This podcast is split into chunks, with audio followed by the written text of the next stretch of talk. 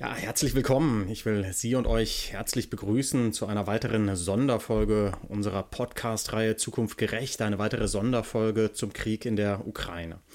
Mein Name ist Christian Krell, ich bin Politikwissenschaftler und ich freue mich sehr, diesen Podcast für die Friedrich-Ebert-Stiftung moderieren zu dürfen. Und Kennerinnen und Kenner unseres Formats, die wissen, dass wir hier den Anspruch haben, wie unter Freunden zu diskutieren. Also offen, ehrlich, vielleicht manchmal auch kritisch, aber immer einander zugewandt. Und dieses unter Freunden reden, das hat für mich persönlich eine ganz besondere Bedeutung heute.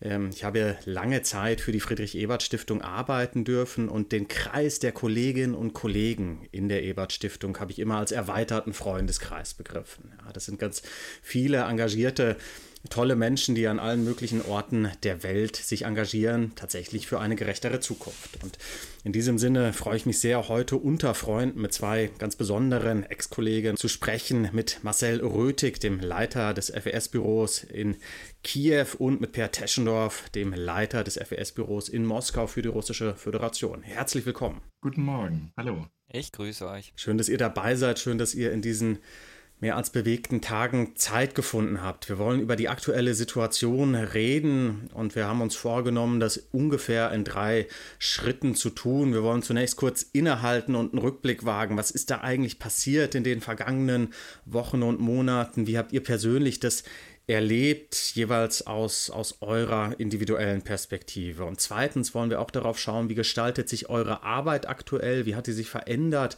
unter dem Eindruck der Ereignisse, was ist möglich ähm, für die jeweiligen Büros. Und schließlich drittens die große Frage, wie kann es weitergehen? Was können nächste Schritte sein? Vielleicht zu einem Waffenstillstand, vielleicht sogar zu einer einigermaßen stabilen Friedensordnung. Das werden die Fragen sein, die wir versuchen in den Blick zu nehmen. Ähm, aber wir wollen euch vorher natürlich noch mal etwas genauer kennenlernen. Vielleicht mögt ihr uns noch mal kurz erzählen, wann ihr in die Stiftung gekommen seid und ihr habt ja beide schon eine Reihe von Stationen hinter euch, was da Stationen waren. Vielleicht Per, magst du anfangen? Wann bist du dazugekommen und was hat sich seitdem ereignet? Ja, danke dir. Ähm, dazugekommen bin ich vor fast auf den Tag genau 15 Jahren bei der Ebert Stiftung und zwar als äh, sogenannter Projektassistent in Moskau tatsächlich. Also Anfang und hoffentlich nicht Ende äh, in Moskau. Von dort hat es mich nach ins westliche Afrika verschlagen, zumindest von Berlin aus. Und dann habe ich aber sozusagen Osteuropa weitergemacht, bin in Zentralasien gewesen, habe da zeitweilig alle fünf Büros, die wir dort haben, geleitet, aber hauptsächlich Kasachstan, Usbekistan dann zurück in die Zentrale, um mich Ukraine, Belarus und Russland zu widmen als Referent. Und 2018 ging es dann als Büroleiter raus nach Moskau. Also wir können dir gratulieren zum 15-jährigen Dienstjubiläum, wie es scheint in diesem Jahr ähm, und eine ganz beeindruckende Karriere in der Stiftung mit einem Fokus auf Osteuropa. Marcel, wie sieht es bei dir aus? Wann bist du eingestiegen bei der Stiftung und was waren da wichtige Stationen?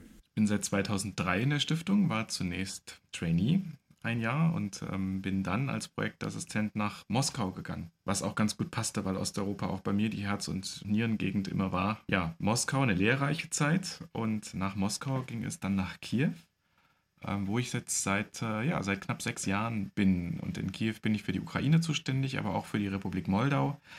Ich war eine Zeit lang auch für Belarus zuständig, bis wir da einen Wechsel hatten. Ähm, habe mich auch um ein Regionalprojekt gekümmert, Dialog Osteuropa, was im Rahmen der östlichen Partnerschaft und Russland ähm, arbeitet. Also habe es geschafft, trotz Kiew ähm, ganz gut auch in die Nachbarschaft zu gucken und mich mit allem rundherum mal zu beschäftigen. Beeindruckende Berufslaufbahn, ja, und was ich faszinierend finde und was für diese Folge natürlich besonders wertvoll ist, dass ihr ja beide nicht nur berufliche Stationen in Osteuropa hattet und habt, sondern dass ihr da tatsächlich auch eine persönliche Leidenschaft, eine persönliche Neigung habt, ähm, euch mit diesen Regionen ganz intensiv auseinanderzusetzen.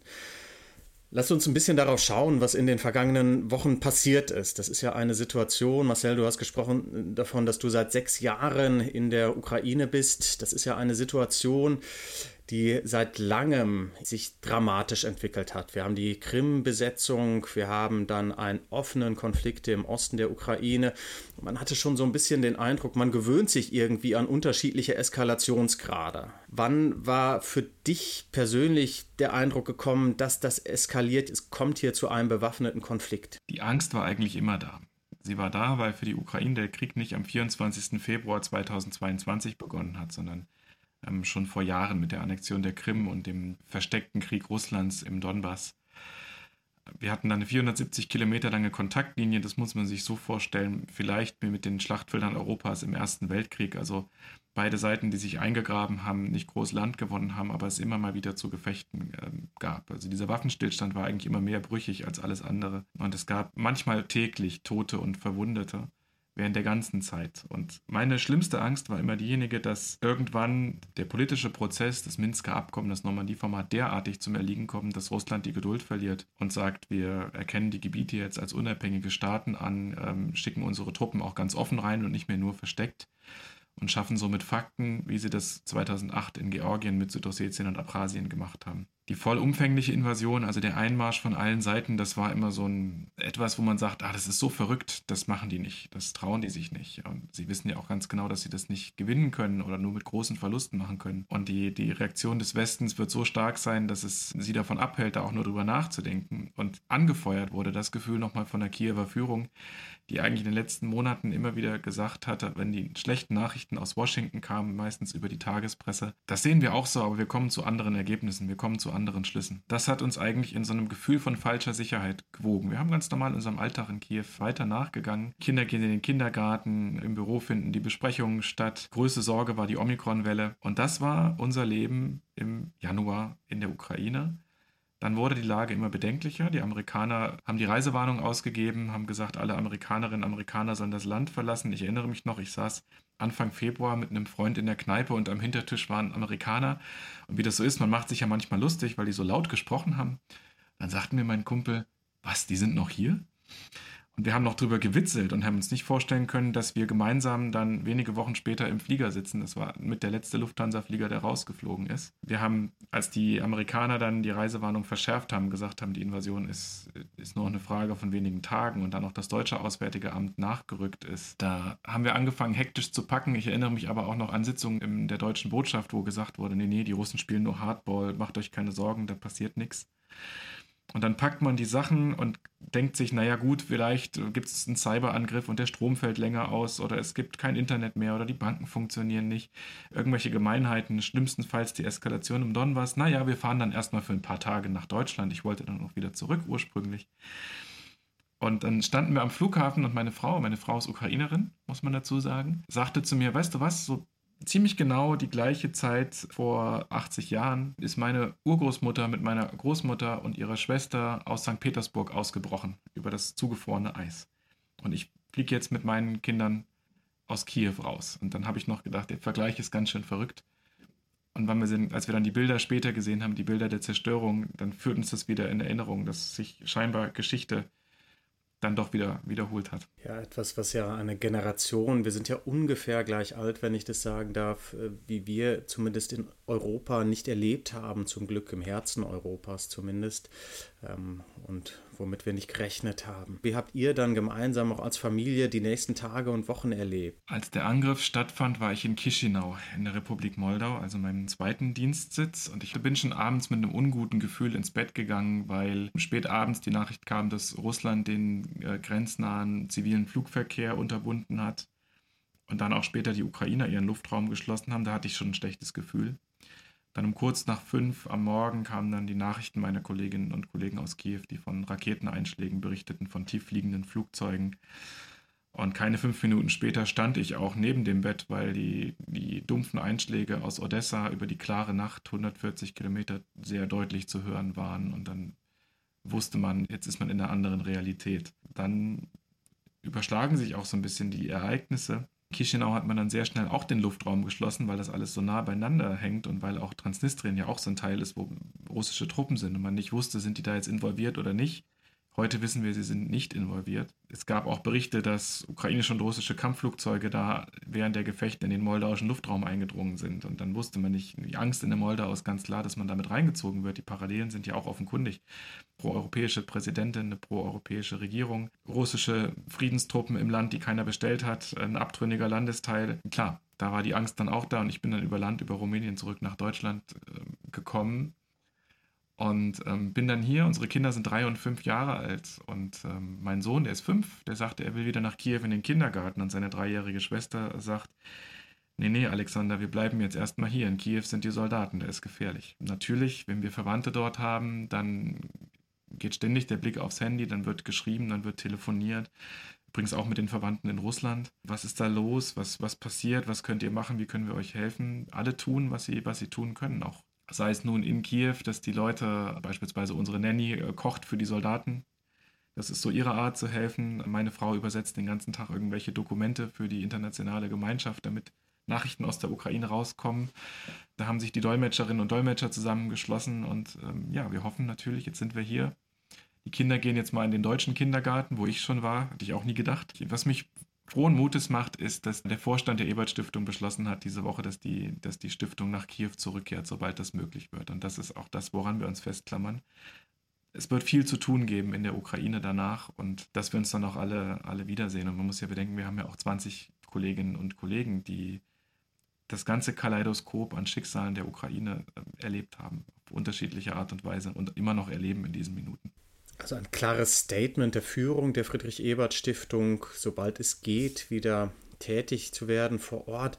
Lass uns noch mal kurz auf die Kolleginnen und Kollegen schauen. Man muss das vielleicht noch mal erklären. Die Büros der Friedrich-Ebert-Stiftung sind in der Regel so organisiert. Etwas über 100 Standorten in der Welt, dass es da ein oder mehrere entsandte Mitarbeiterinnen und Mitarbeiter aus Deutschland gibt. Aber auch Ortskräfte, die aus den Ländern, aus den Regionen kommen, dort quasi die Kontinuität der Arbeit leisten und nach meiner Erfahrung eigentlich die wichtigste Säule da sind. Du sagst, 20 Kolleginnen und Kollegen habt ihr.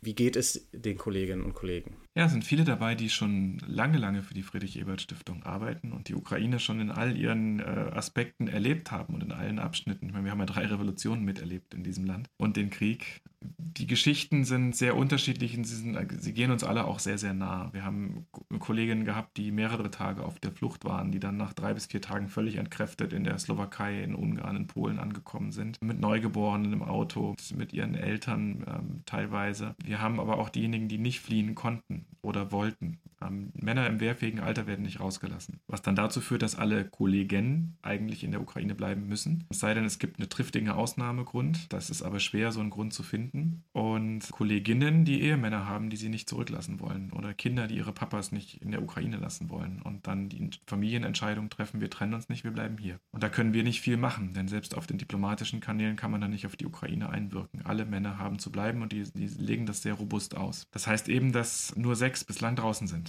Und alle anderen sind, sind noch da und werden auch erstmal nicht kommen, es sei denn, es ändert sich was daran, dass auch Männer ausreisen können. Und die erleben Geschichten, dass sie entweder, wenn sie Glück haben, haben sie eine Datscha, also so ein Landhaus und ziehen sich da erstmal zurück. Es gibt aber auch diejenigen, die die Nächte in Kiew in irgendwelchen Kellern verbracht haben und dann erst viel später ausgereist sind. Besonders ergreifend eine Geschichte einer Kollegin, die jetzt der Krieg begann, im neunten Monat schwanger war und lange in Kiew ausgehalten hat, weil sie auch nicht so lange fahren konnte. Irgendwann hat sie gemerkt, das geht nicht mehr. Und dann ist sie nach Süden gefahren, in Richtung der Republik Moldau, wo ihr Mann nicht rausgelassen worden ist, auch wenn sie im neunten Monat schwanger war. Und dann hat sie jetzt vor wenigen Tagen in einem grenznahen Dorf eine kleine Tochter zur Welt gebracht mit dem Namen Mira, die Friedliche. Eine andere besonders tragische Geschichte ist ein Kollege, der mit seiner Familie nach Westen gefahren ist, ins Ausland wollte, auf dem Weg hörte, Männer werden nicht rausgelassen, hat die Familie entschieden, das hat keinen Sinn ist in einem Dorf geblieben, an der Żytomierska Trasse, das ist dann so die westliche Achse raus aus Kiew. Und genau da verlief mehrere Tage lang die Front und wir hatten Angst, dass sie das nicht überleben.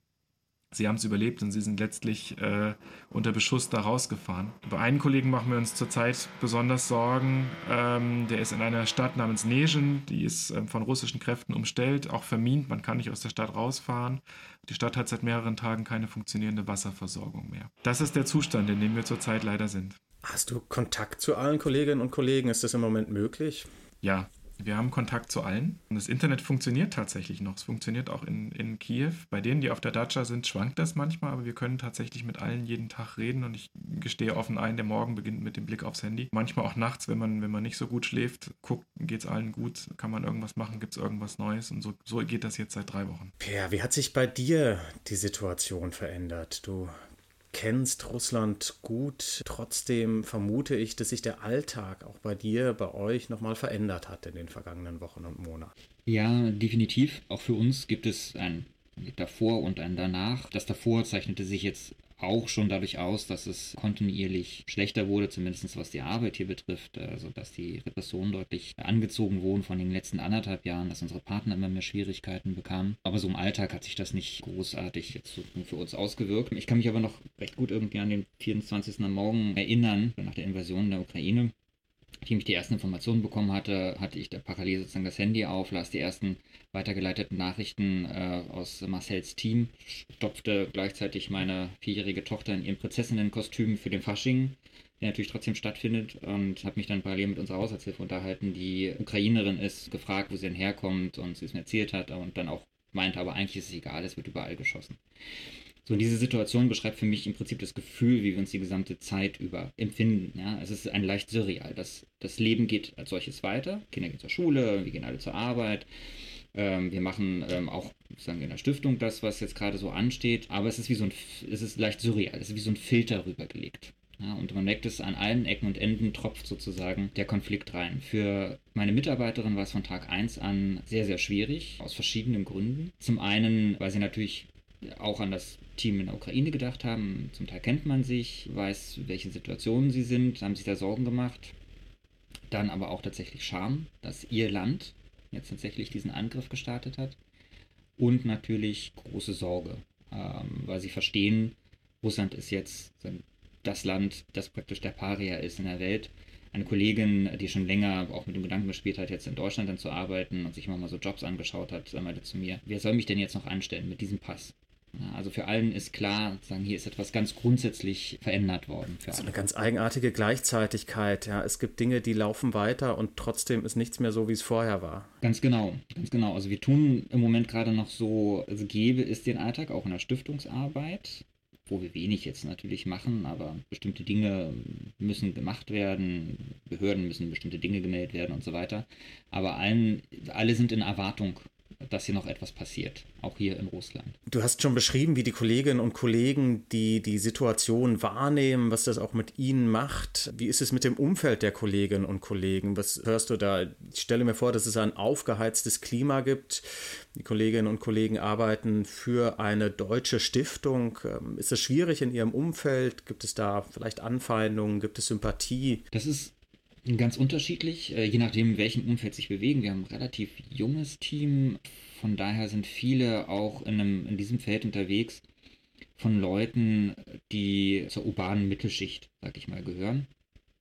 Da sehen wir, dass die Bewertung durchaus ähnlich ist und wir sehen ja auch, dass diese dass diese Mittelschicht entweder protestiert oder halt auch in großen Scharen, muss man sagen, das Land verlässt. Sie hören dann halt von vielen Freunden, also es ist ein gängiges Gespräch, äh, hast du gehört, äh, der ist da oder der bereitet hier sozusagen den Wegzug vor und äh, wo ist denn der jetzt eigentlich hingekommen? Ach, Armenien, alles klar. Das sind zum Teil der Gespräche, aber auf der anderen Seite mit Eltern häufiger oder auch mit, mit Verwandten die Situation, dass sie darauf stoßen, dass der Krieg durchaus auch verteidigt wird.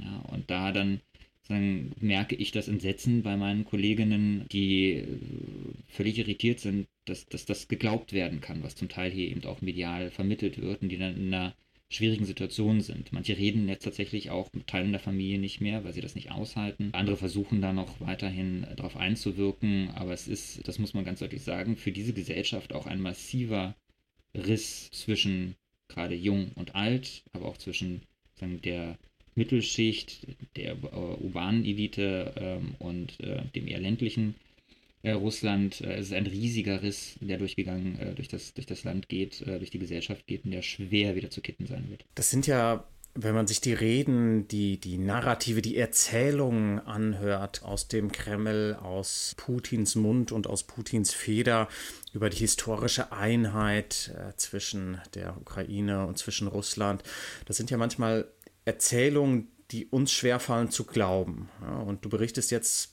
aber natürlich wird es in Teilen des Landes, in Teilen der Bevölkerung geglaubt. Kann man das irgendwie quantifizieren? Also wie, wie groß ist der Anteil derjenigen, der sich mit dieser Erzählung, mit dieser Legitimation anfreunden kann? Wie groß ist der Teil derjenigen, die da eher skeptisch sind? Wir haben ja natürlich nur so Näherungswert. Das ist ein bisschen schwierig. Äh, natürlich gibt es Meinungsumfragen die gehen irgendwas um die 70 bis 75 Prozent Unterstützung für den, für den Konflikt aus. Jetzt gibt es da zwei Dinge, die muss man berücksichtigen. Das eine ist ähm, soziologische Umfragen in Zeiten einer Kriegszensur, die wir jetzt hier haben. Na, also steht ja unter Strafe zum Beispiel, ähm, das Wort Krieg zu verwenden. Bedeutet natürlich auch, dass wenn irgendjemand anruft und seine Meinung hören will, ob du jetzt Putin unterstützt oder nicht, dann musst du schon eine gewisse Portion Mut mitbringen, um zu sagen, nee, tue ich nicht. Ne? Also es gibt ein hohes Maß an sozial erwünschten Antworten. Das andere ist, dass nicht alle sagen, sich damit intensiv auseinandersetzen wollen und nicht aktiv nach Informationen suchen, sondern akzeptieren, was ihnen angeboten wird. Der Informationsraum in Russland wurde in den letzten Wochen so dramatisch reduziert, indem fast alles im Prinzip, was unabhängige Informationen anbietet, geblockt wurde. Unabhängige Medien teilweise auch äh, schließen mussten. Ähm, also der letzte unabhängige Fernsehsender pausiert. Der äh, wichtige liberale Sender Echo Moskaus ist geschlossen worden. Das heißt, man muss einen gewissen Aufwand betreiben, um alternativen Informationen zu kommen. Diejenigen, die das nicht tun, leben in einem Informationsraum, in dem es heißt, es gibt nur eine Spezialoperation, die ist ganz zielgerichtet nur auf militärische Infrastruktur, es gibt kaum eigene Verluste, es gibt kaum zivile Opfer und wenn, dann liegt es daran, dass das sogenannte Nazi-Regime sozusagen Leute als Schutzschilder nutzt oder gezielt irgendwelche Sabotagen und False-Flag-Operationen macht. Nicht wir haben angegriffen, sondern wir haben nur verhindert, dass wir als nächstes angegriffen werden. Also auch die Schuldumkehr wird dort betrieben. Und wenn man nur dieses Bild hat und sich damit nicht weiter auseinandersetzen will, dann kann man sagen, ja, okay, das, das unterstütze ich. Ja. Da bin ich dann auch hinter unseren mit unseren Truppen. Aber das wird sich ändern, nämlich in dem Moment, wo klar wird, dass es eben nicht nur eine Spezialoperation war. Wenn das irgendwann hoffentlich glimpflich ausgeht, wenn man das da an der Stelle überhaupt noch sagen kann, kommen die hunderttausenden Soldaten zurück, ein Teil von denen nicht mehr. Dann wird auch deutlich werden, wie viele von denen nicht mehr zurückkommen. Und die anderen werden erzählen, was das für eine, in Anführungsstrichen, Spezialoperation äh, eigentlich war. Und von den ja, Grauen eines Krieges erzählen. Und das wird tatsächlich dann nochmal die Konfrontation dieser Gesellschaft und ganz vieler Teile davon mit der Realität werden und wird sicherlich auch nochmal etwas an der Wahrnehmung dieser ganzen Situation verändern.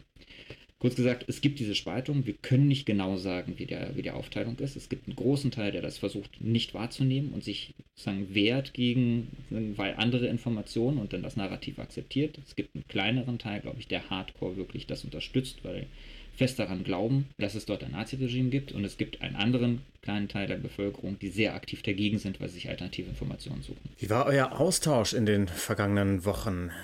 Ihr habt ja, vermute ich, grundsätzlich einen sehr regelmäßigen Austausch. Wie hat er sich verändert? Ja, wir haben im Vorfeld natürlich auch schon immer wieder äh, Informationen ausgetauscht, wechselseitig versucht, Bewertungen uns einzuholen, ähm, auch mal wieder nachgefragt, wie geht es denen oder jenen. Marcel kennt unser Büro gut, ähm, ich kenne seine Leute gut, weil ich ja auch Referent war. Und ähm, uns da versucht, wechselseitig ein Bild irgendwie klarer zu stellen, äh, schärfer zu stellen, was wir da jetzt eigentlich vor uns haben. Seit Ausbruch äh, des Krieges, äh, seit dem Überfall geht es sehr viel eben auch darum, Informationen auszutauschen, wie es den Leuten geht, natürlich in erster Linie Marcells Leuten. Das sind dann ganz andere Nachrichten, die wir da miteinander ausgetauscht haben. Und weiterhin versuchen wir aber, beide irgendwie Sinn draus zu machen und ähm, dann auch die wild umherschwebenden äh, Informationen, da gibt es ja jetzt wahnsinnig viel, dann auch immer aneinander zu brechen und zu schauen, was kann da dran sein, was ist Quatsch, wie kann man das einschätzen. Also auch ein Abgleich von Perspektiven, Marcel. Also das Gute ist, ähm, dass fast alle Briefings Per und ich gemeinsam machen in dieser Zeit, um auch wirklich ein, volles Bild ähm, zu vermitteln über das, was passiert. Dadurch, dass die Lage auch so dynamisch ist, sich teilweise in kürzester Zeit irgendwie was Neues irgendwo entwickelt, ist das auch immer ganz gut, weil wir beide jeweils in unseren Ländern am Puls sind und merken, was, was jetzt gerade passiert, was sich irgendwie ent entwickelt und das dann relativ schnell und kurzfristig ähm, tun können. Ist auch so ein bisschen vielleicht die Stärke so, so einer Stiftung, dass man eben auf der ganzen Welt oder fast der ganzen Welt Leute sitzen hat, die dann im Zweifelsfall das aus unterschiedlichen Blickwinkeln auch beleuchten können. Natürlich fällt es mir persönlich schwer, weil ich in beiden Ländern arbeiten durfte und auch beide Büros kenne. Die Büros haben sich natürlich sehr verändert im Laufe der Zeit. Das dann so, so auch zu erleben. Aber das geht ja, geht ja vielen so. Es geht erst recht den Ukrainern so, die verwandtschaftliche Beziehungen nach Russland haben oder in Russland geboren sind, ganz und gar. Ich sage immer, Zelensky selber ist ein russischsprachiger Jude der also völlig aus dem, wenn man so will, dem russischen Kulturraum kommt und jetzt auf einer ganz anderen Seite steht. Es ist ja in solchen Situationen logisch, dass man nicht unfassbar differenziert vorgehen kann, aber das, was du beschreibst, verlangt ja eigentlich nach einer Differenzierung. Gelingt diese Differenzierung also zu unterscheiden zwischen Putins Krieg und den Menschen in Russland? Gelingt das in dem, was du mitkriegst quasi aus der Ukraine? Sehr, sehr, sehr schwierig vor allem, wenn dann manchmal so Meinungsumfragen kommen, die sagen, 70 oder 80 Prozent der Menschen in Russland, genau habe ich die Zahl nicht im Kopf, unterstützen nicht den Krieg, da heißt es ja nicht Krieg, sondern die Militäroperation.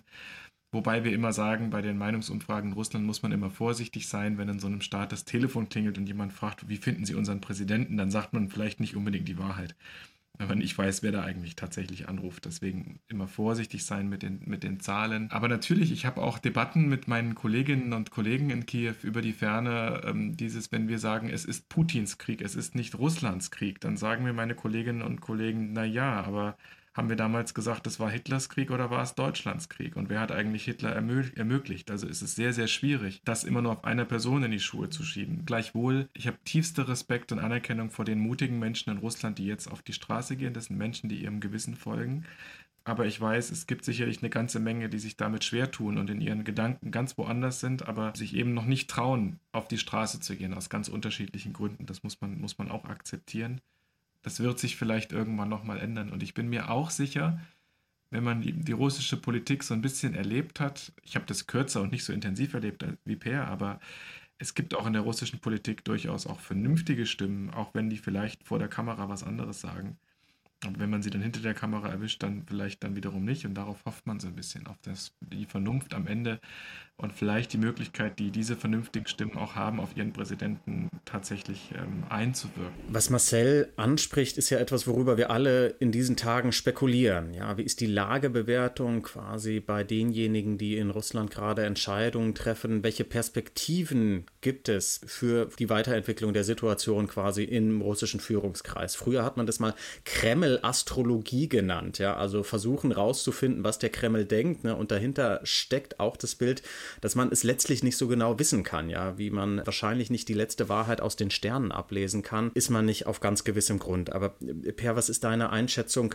Welche Szenarien gibt es? Welche Perspektiven gibt es für ein Ende dieses Konflikts? Ja, sehr schwierig. Also die Kremlologie, die Kremlastrologie äh, früher war ja sozusagen, wer steht bei den Paraden äh, besonders dicht am jeweiligen äh, Vorsitzenden des ZK.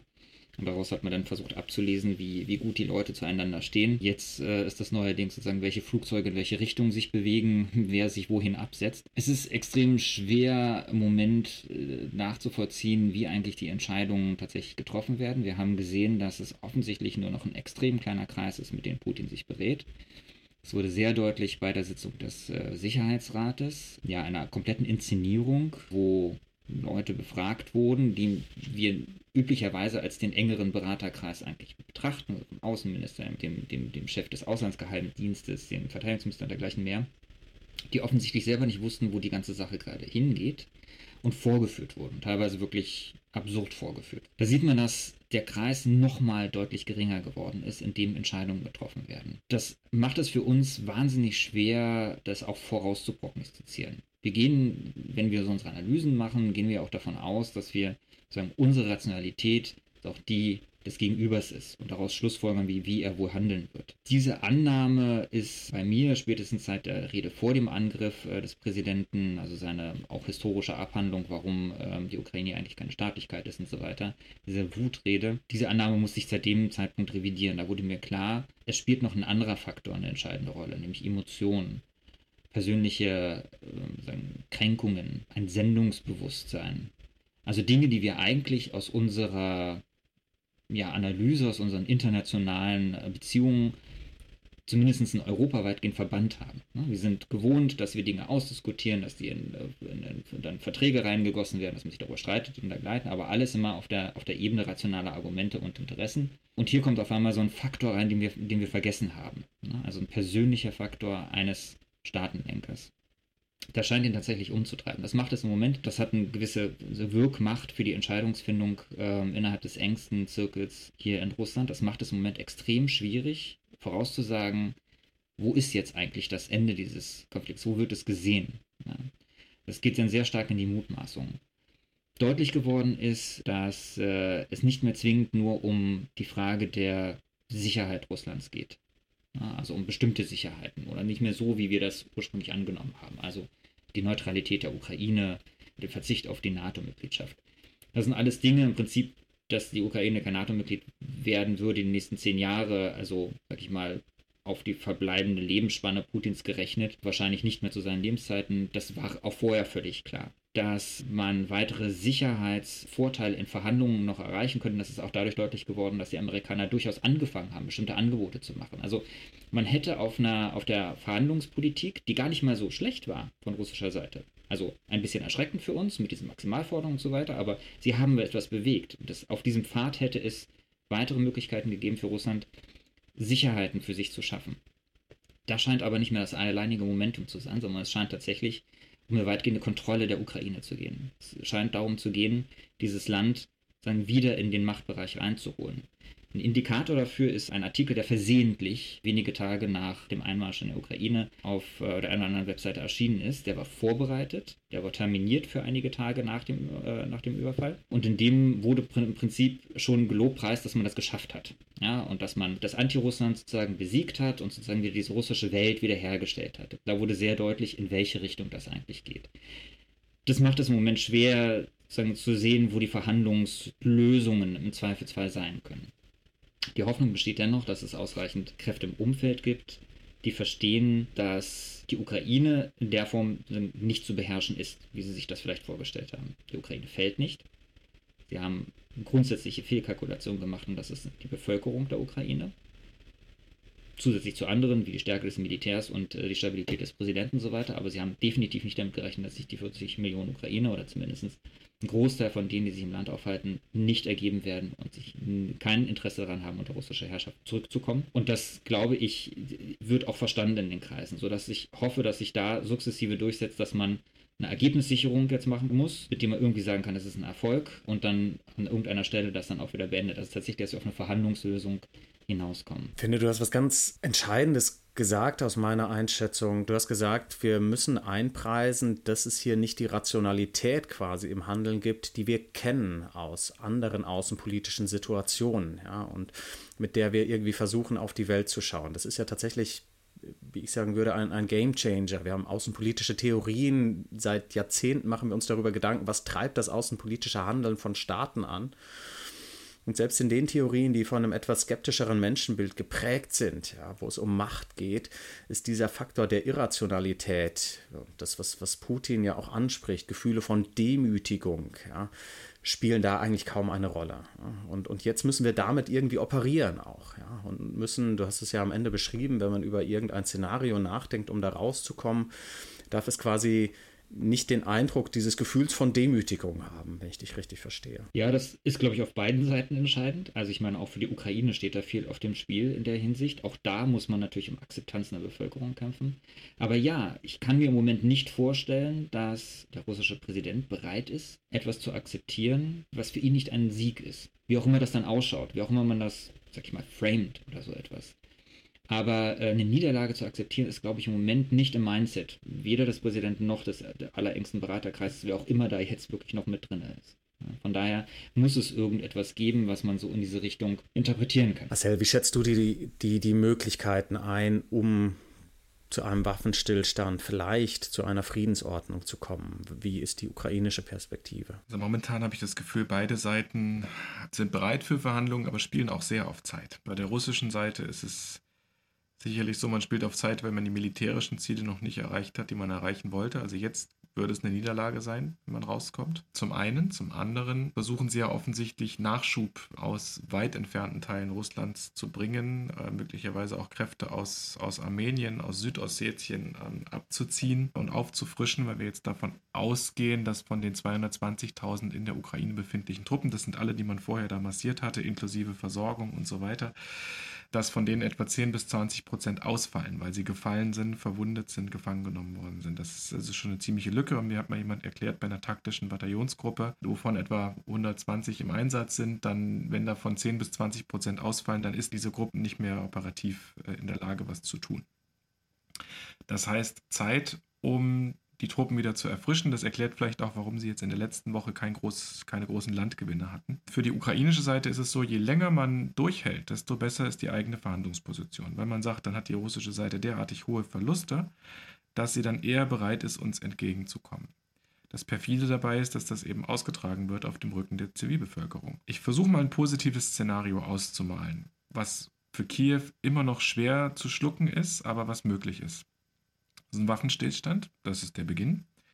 Dann die Ukraine, die die Neutralität wieder in die Verfassung aufnimmt. Das hatte sie bis 2019 ohnehin in der Verfassung, hat es dann geändert hin zum Ziel der NATO-Mitgliedschaft.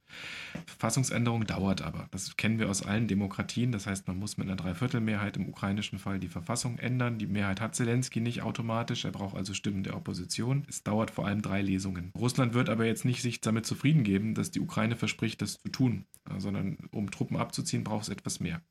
Da kommen die Sicherheitsgarantien ins Spiel, Sicherheitsgarantien des Westens, aber auch der Türkei und Israels möglicherweise, um also auch einen Faustpfand zu geben. Russland spricht immer noch von der Demilitarisierung der Ukraine. Jetzt kann man sagen, das wird ja dadurch erreicht, dass das ukrainische Militär gerade aus der Luft zerschlagen wird. Bin mir nicht sicher, ob das, ob das Russland ausreicht. Es kann natürlich auch sein, dass man sich auf ein Modell einigt. Zum Beispiel das Schweizer Modell wurde von Zelenskys Berater jetzt eingebracht, also eine Armee, die sehr stark auf Reservisten fußt und ansonsten keinem Bündnis angehört. Es geht um die, das hat Putin gegenüber Erdogan offensichtlich verlautbart, nochmal den Status der russischen Sprache. Vielleicht meint er auch das mit seinem dubiosen Wort der Entnazifizierung. Die Ukraine kann zum Beispiel die europäische Karte der Minderheiten und Regionalsprachen umsetzen. Das hat sie bislang nicht gemacht. Dann hätte Russisch einen Status einer Minderheit. Das wäre vielleicht auch hier ein Entgegenkommen was vielleicht auch nicht allzu sehr wehtut. Und dann hätten wir ein Konstrukt, die große Frage ist immer noch die Anerkennung Donetsk, Lugansk und der Krim und welche genauen Grenzverläufe es da geht.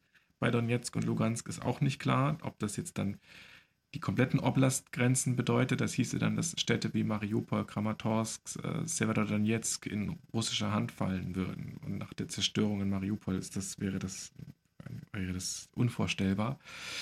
Ich sage es mal so, jenseits des Grenzverlaufs ist ja die Frage, wie man es anerkennt, ob man es de jure oder de facto anerkennt. Die BRD hat die DDR nicht anerkannt juristisch, aber trotzdem einen Modus Vivendi gefunden.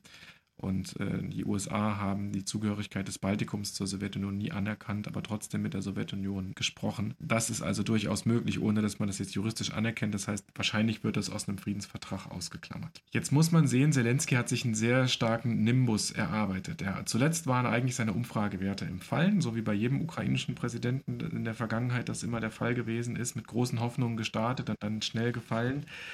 Das ist jetzt anders. Er hat Zustimmungswerte, die noch nie ein ukrainischer Präsident hatte. Das heißt, dieser Nimbus hilft ihm vielleicht auch diesen Kompromiss zu, zu erklären, denn die ukrainische Politik müsste einen absoluten U-Turn vollziehen. Also sie müssten die NATO-Mitgliedschaft, die sie auch unter Zelensky jetzt immer mehr äh, hervorgehoben haben, einfach mal aufgeben und über Bord schmeißen. Und das trotz der hohen Zustimmung. Das ist schwer zu erklären. Und wenn man sich dann noch vorstellt, Gebietsabtretungen, Verkleinerung der Armee, dann erinnern uns wir mal an die, an die deutsche Geschichte zurück nach dem Ersten Weltkrieg und den Versailler Vertrag.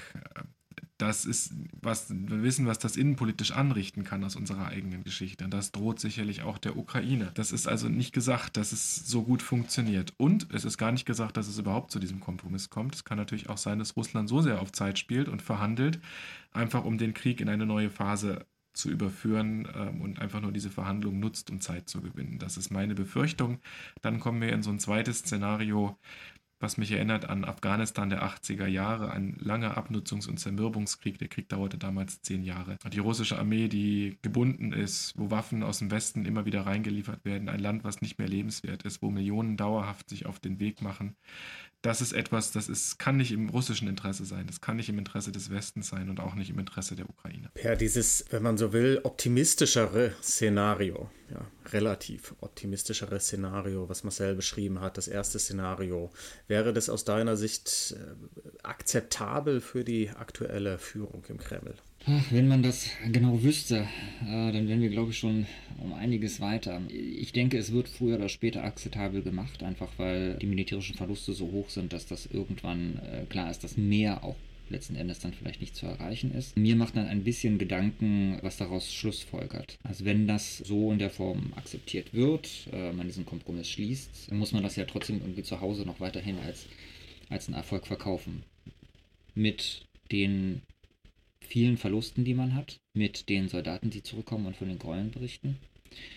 Das heißt, die Konsequenz ist eigentlich, dass um dieses Narrativ, wir waren erfolgreich, wir haben die Ukraine denazifiziert, wir haben sie demilitarisiert und verhindert, dass es zu einem Anti-Russland wird, das geht eigentlich fast nur noch mit weiterer Repression, weiterer Einschränkung der Informationsfreiheit, einem weiteren Abschluss der Gesellschaft. Das schlussfolgert sich für mich da eigentlich logisch draus. Was mir so ein bisschen wirklich Gedanken macht. Dennoch kann man natürlich, also für die Ukraine auf alle Fälle noch hoffen, dass das also schnell dann auch so passiert. Ähm, die gesellschaftlichen Folgen für Russland sind eine andere Frage. Lass uns vielleicht noch einen Augenblick bei der gesellschaftlichen Entwicklung in Russland, den innenpolitischen Folgen bleiben. Ich bin verschiedene Male in Moskau gewesen und das ist ein wahrscheinlich völlig subjektiver Eindruck, aber ich bin ganz gespannt, ob du ihn bestätigen würdest und ob du die, die Konsequenzen teilst. Ich war, ich glaube, 2009 auf irgendeiner Konferenz, Russische Akademie der Wissenschaften. Es ging um die Parteienlandschaft in Westeuropa, ja. Und wir hatten irgendwie so einen Dialog, wie man ihn so hat auf so einer Konferenz. Ganz freundlich, wechselseitig interessiert und man hat quasi jeweils auch Parteienlandschaften miteinander verglichen.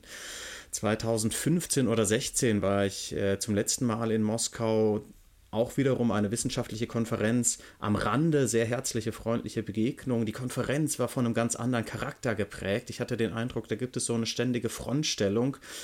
Wir gegen den Westen und auch gegen all das, was man quasi mit dem Westen in Verbindung bringen kann. Demokratie, Liberalismus sozusagen, Meinungsfreiheit. Also eine Schließungstendenz, die weit über diesen Konflikt jetzt hinausgeht, schon länger anhält. Das war zumindest jetzt mein Gefühl, als ich mich daran erinnert habe. Ja. Würdest du diese Einschätzung teilen? Es ist sozusagen schon ein, ein längerer Trend, der sich jetzt hier nochmal in einer neuen Dimension entfaltet. Ja, definitiv. In Russland kann man schon länger beobachten. Ich glaube, da war so ein bisschen 2011, 12 der Winter, die großen Proteste äh, nach dem an, der erneuten Rochade von Medvedev auf Putin. Da war so der Knackpunkt. Seitdem misstraut der Kreml seinem Volk, würde ich mal sagen. Seitdem ist klar, dass diese eigentliche Idee von wir machen wirtschaftlichen Wohlstand und das Volk bleibt dann bitte ruhig, wenn bei allen politischen Entscheidungen, dass das nicht mehr wirklich gut aufgeht, dass sich da etwas entwickelt und dass diese Legitimationsbasis äh, des wirtschaftlichen Erfolges nicht mehr funktioniert. 2013 ist ist Russland auch schon in die Richtung Rezession gerutscht. Das hat sich dann natürlich durch die Krim-Annexion nochmal vertieft. Und seitdem haben die Menschen regelmäßig jedes Jahr für Jahr weniger frei verfügbares Einkommen. Das bedeutet, diese ursprüngliche Legitimationsbasis, die sehr stark war für Putin, der auch sehr viel Zuspruch gebracht hat, nämlich, dass es Russland wieder besser geht, das bröckelte weg. Parallel wurde versucht, eine andere Legitimationsbasis aufzubauen, nämlich genau in dem, was du beschreibst, diese Definition von Russland als den Gegenwesten, Bestärkung von konservativen Werten, der Ablehnung von all dessen, was wir in Bereichen von Freiheit, aber auch Multikulturalität, Diversität und so weiter haben. Damit sozusagen ja so eine quasi wertebasiert religiöse Legitimationsbasis nochmal zu schaffen als ne, Putin, der Staat, ist derjenige, der dieses Leben garantiert, dieses richtige, dieses wahre Leben. Ne? Plus natürlich diese, diese Wagenburg-Mentalität, äh, wir müssen uns vor dem äußeren Feind schützen, man versucht von außen äh, sozusagen Russland zu destabilisieren. Werden ja auch zum Teil die ganzen Farbrevolutionen, auch die Bolotner-Proteste verstanden, dass sie von außen sagen, initiiert wurden, um Russland zu schwächen. So, dieses, dieser fixe Gedanke wurde zunehmend stärker und war im Prinzip die Wegbereitung zu dem, was wir jetzt sehen. Da gibt es tatsächlich einen relativ starken Glauben, dass die Ukraine sollte genutzt werden, um Russland weiter zu schwächen. Da gibt es ein sicherheitspolitisches Argument, was man durchaus in den Austausch ernst nehmen kann. Ja, natürlich hat äh, Russland kein Interesse, sagen, ein NATO-Mitglied direkt an der Grenze zu haben, den unsinkbaren Flugzeugträger der NATO direkt vor der Haustür mit Raketen, die dann halt von der Ukraine nach Moskau nur noch sechs Minuten brauchen und so weiter. Das ist auf einer gewissen Art und Weise verständlich. Aber es geht eben darüber hinaus. Es hat diese, diese kulturelle, diese Wertedimension, ja? dass man hier versuchen muss, den Westen rauszudrängen, diesen, diesen Raum zu befreien davon und eben sozusagen die russische Welt wieder zu erweitern. Und das ist aber, um das noch zu ergänzen, das ist etwas, was auf Teile der Gesellschaft tatsächlich auch wirkt, was funktioniert. Russland ist an sich eine relativ konservative Gesellschaft, durchaus auch in einer gewissen eigenen Religiosität. Aber es gibt eben auch diese urbane Elite, diese Winklungen auf ganz unterster Ebene, wo Leute anfangen zu sagen, okay, hier ist Staat nicht mehr, hier, hier bringe ich mich selber ein. Das gab es sehr lange nicht in Russland. Also es ist eine stark paternalistische Haltung. Der Staat muss regeln, wenn nicht, regelt das nur in meinem allerengsten Kreis. Und das entwickelte sich in den letzten Jahren deutlich mehr. Also auf kommunaler Ebene, in den Städten, in den einzelnen Bezirken, Leute sich zusammengebracht haben, gemerkt haben, okay, sie können zusammen was erreichen, sie können Innenhofe begrünen, sie können regeln, wie ihr Haus renoviert wird, sie können Einfluss üben Deswegen hatten wir jetzt auch zunehmend Spannung, gerade auch bei den regionalen Wahlen, wo die Leute auf einmal gesagt haben, nee, wir wollen jetzt aber bestimmte Leute tatsächlich haben, die mit uns das alles organisieren. Das bedeutet, von gerade in den städtischen Regionen fing an, so eine Demokratisierung von unten zu kommen. Und da klaffte die die Werte, die Ideen, die diese Leute hatten und die Erwartungen auch, mit dem, was der Staat anbot, immer weiter auseinander und führte zu immer mehr Spannungen, was wir gesehen haben in immer häufigerer Frequenz von Protesten. Das finde ich sehr spannend, weil das ja ein differenziertes Bild ist, ne? mit einem großen Trend, aber, wenn ich dich richtig verstehe, auch ein Gegentrend. Was heißt das soweit man das absehen kann, für die Arbeit der Friedrich-Ebert-Stiftung in der Russischen Föderation? Wie glaubst du, sind da die Möglichkeitsräume in den nächsten Wochen und Monaten? Schwierig, das jetzt tatsächlich wirklich zu sagen. Das hängt davon ab, wie lange der Konflikt geht, wie fundamental wir uns voneinander entfernen und trennen. Also das, was jetzt gerade passiert, Russland zu isolieren, wie stark wird das noch in verschiedenen Bereichen? Lässt man uns hier weiter arbeiten? Man muss bedenken, ja, wir sind, wir stehen hier auch für, für die Werte eines Staates, der Waffen in die Ukraine liefert, mit denen russische Soldaten zu Schaden kommen sollen. Da gibt es eine gewisse Logik, um zu sagen, gut, die, diese Organisation brauchen wir vielleicht auch nicht mehr.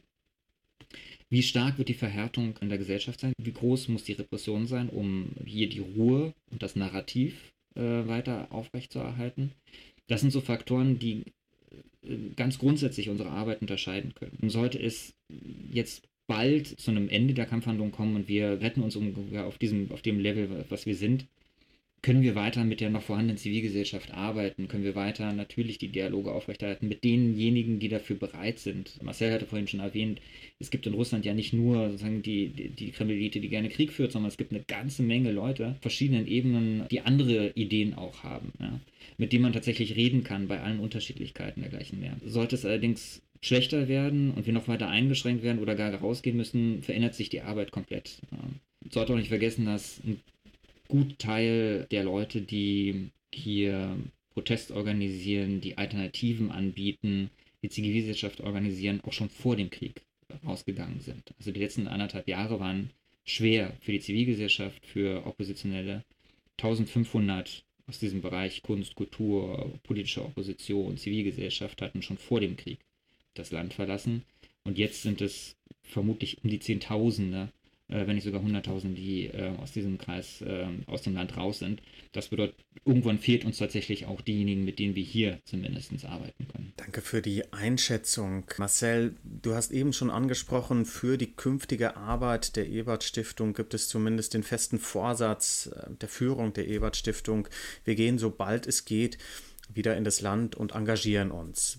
Wie würdest du die Perspektiven beschreiben, wann könnte man tatsächlich realistischerweise wieder in das Land gehen und dort eine Arbeit betreiben, wie könnte die aussehen, welche Beiträge könnte die Ebert Stiftung leisten? Wenn wir jetzt die Frage den Kolleginnen und Kollegen stellen würden, dann wäre die Antwort besser gestern als heute. Ganz praktisch ist es, glaube ich, so, wir müssen auf einen Waffenstillstand ähm, hoffen. Das ist die absolute Grundvoraussetzung, auch für die Sicherheit unseres Teams. Und dann ist eine Rückkehr, glaube ich, möglich. Die Frage ist, unter welchen Bedingungen. Also ich kann mir jetzt nicht vorstellen, ich pack dann hier meine Sachen, fahre nach Frankfurt zum Flughafen und fliege nach Kiew und alles ist wieder gut. Das, das wird so nicht sein. Es ist vielleicht auch ein bisschen von der Entwicklung abhängig. Wir wissen nicht, wie Kiew aussieht am Ende des Krieges. Stand jetzt hat die Stadt nicht die schlimme Zerstörung erlebt, die Mariupol und Kharkiv erlebt haben. In Mariupol sind 80 bis 90 Prozent der Wohnhäuser zerstört und 100 Prozent der Industrieinfrastruktur. Das ist in Kiew noch nicht der Fall, Gott sei Dank. Wir sehen aber, dass schwere Artillerie in den letzten Tagen zunehmend in Stellung gebracht wurde. Das droht also. Wenn wir jetzt davon ausgehen, es bleibt in Kiew eine demokratisch legitimierte Führung, die auch vom, von uns anerkannt wird.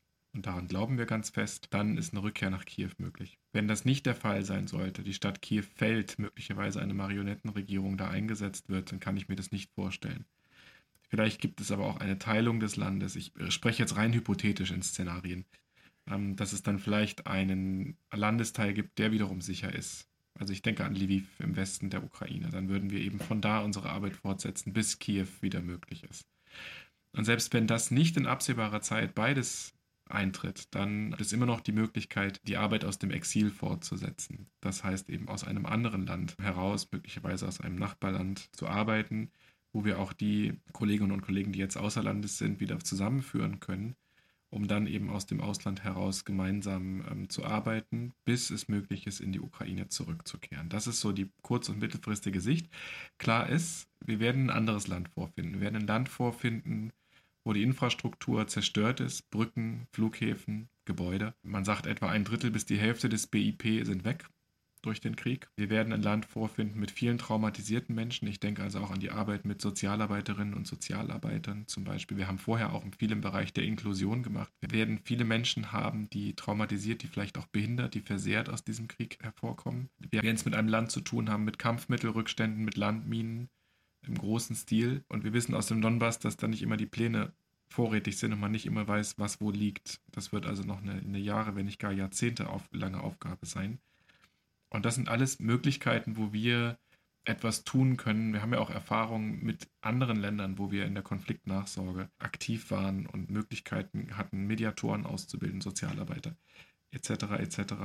Und das werden wir auch in der Ukraine tun. Ich sehe eher mehr Aufgaben als weniger für die Zukunft. Ich finde, diese Stärke der Friedrich-Ebert-Stiftung kann da besonders zum Tragen kommen. Die reiche Erfahrung, die man über viele Jahre in allen Teilen der Welt gesammelt hat. Äh, jede Situation ist besonders, aber es gibt tatsächlich einen Erfahrungsschatz, auf den die Ebert-Stiftung da zurückgreifen kann. Und ich finde, die Stärke der Stiftung wird auch in eurer Arbeit und in diesem Gespräch sehr deutlich, die unterschiedlichen Perspektiven zusammenzuführen und, äh, und sie miteinander abzugleichen. Das ist, glaube ich, in dieser Situation immens wichtig und immens wertvoll.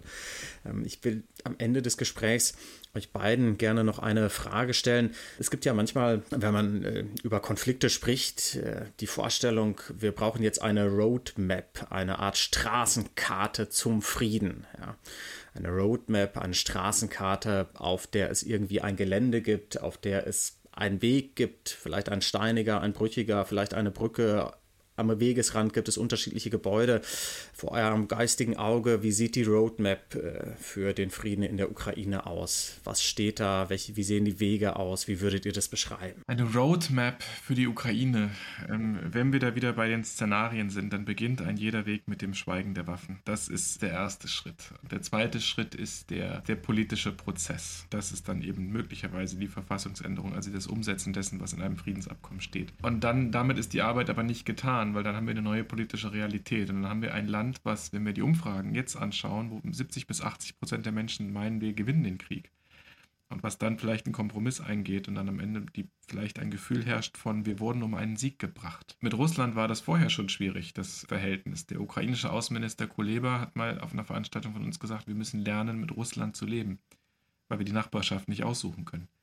Das wird jetzt noch viel, viel schwieriger, wenn nicht sogar über Jahrzehnte unmöglich. Und dann denken wir nochmal weiter an den gesamteuropäischen Kontext. Also für klar, die Ukraine braucht dann, jetzt bin ich plakativ, eine Art Marshallplan. Also klar ist, die, die Welt muss dieses Land wieder aufbauen und diesem Land eine Zukunft wiedergeben. Aber klar ist auch, dass wenn es zu, zu dieser Friedenslösung kommen würde, Russland vielleicht das Gefühl kriegt, und das hat Peer ja angedeutet, dass man mit Militär auf einmal wieder politische Ziele erreichen kann. Krieg ist wieder ein Mittel der Politik geworden. Das ist die traurige Gewissheit. Und ähm, wir wissen nicht, wo dieses Drehbuch nochmal angewendet wird. Es muss ja nicht durch Russland angewendet werden, aber vielleicht finden andere Staaten der Welt das wiederholenswert.